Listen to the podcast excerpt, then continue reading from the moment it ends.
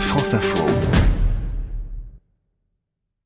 En dehors de l'Eldorado américain, point de salut, on peut résumer ainsi le contexte du golf professionnel pour les Françaises. Quasiment aucune des joueuses engagées seulement sur le circuit européen n'est en mesure de subvenir seule à ses besoins. Il y a trop peu de tournois féminins sur le circuit européen, à peine 15 dates, et les gains sont trop faibles, explique Maïtena Alsougoren, directrice technique nationale adjointe en charge du haut niveau féminin à la fédération.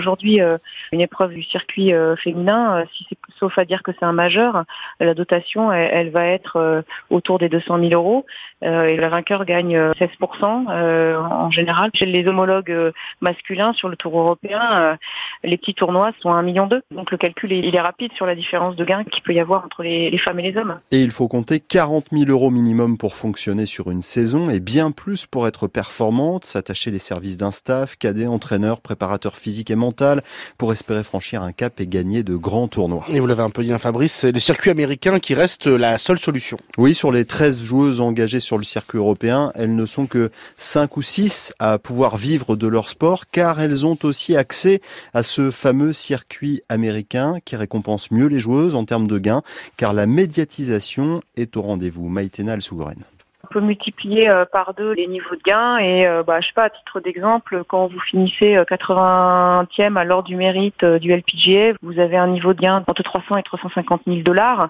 Quand vous finissez top 80 sur le Ladies European Tour vous devez être plutôt euh, autour de 20 à 30 000 euros. Donc vous voyez, hein, c'est multiplié par 10.